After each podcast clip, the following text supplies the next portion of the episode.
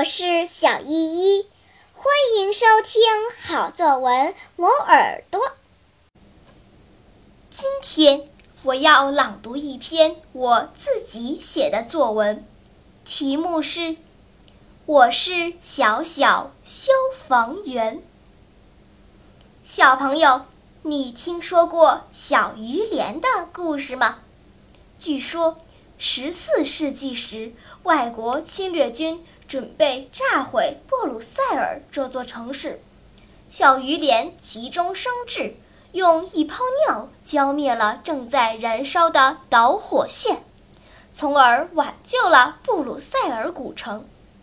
我一直希望自己能像鱼莲一样，成为一名小英雄。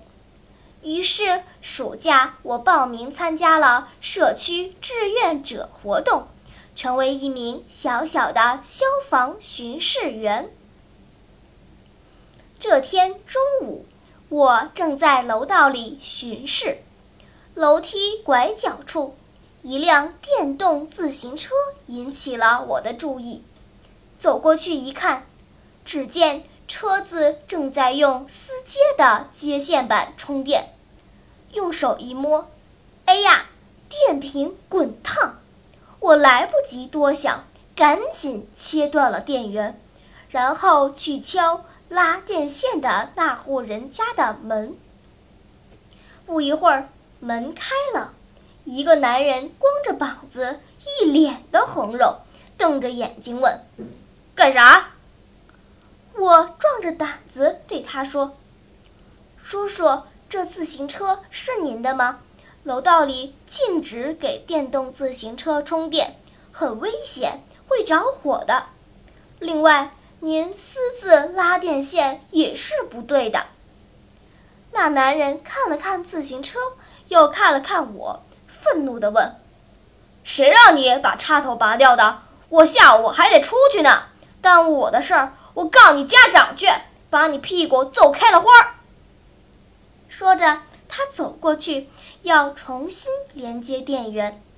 我冲上去，一把拦住他，指着自己胳膊上的红袖标，严肃地说：“叔叔，我是咱们社区的消防巡视员，在楼道里给电动自行车充电特别容易引起火灾。咱们这是高层建筑，楼梯间有虹吸效应。”瞬间就能烧到楼顶，火势蔓延极快，到时候连跑的机会都没有。您想一想，到底是自己的事情重要，还是整个楼的居民生命重要？如果您坚持要在这里充电，我就叫小区保安来了。一听说我要叫保安，那个叔叔立刻就软了下来，用央求的口气对我说。我我我这不是刚搬来吗？不懂这里的规矩，呃，以后以后不在楼道里充电了还不行？我微笑着对他说：“叔叔，咱们小区设立了电动自行车充电桩，就在二号楼前面，您可以在那里充电，安全又方便，不用推车上楼。”谢谢谢谢，那个叔叔收起凶巴巴的表情。一边道谢，一边忙着收电线和接线板。我长出了一口气，继续执行我的巡逻任务。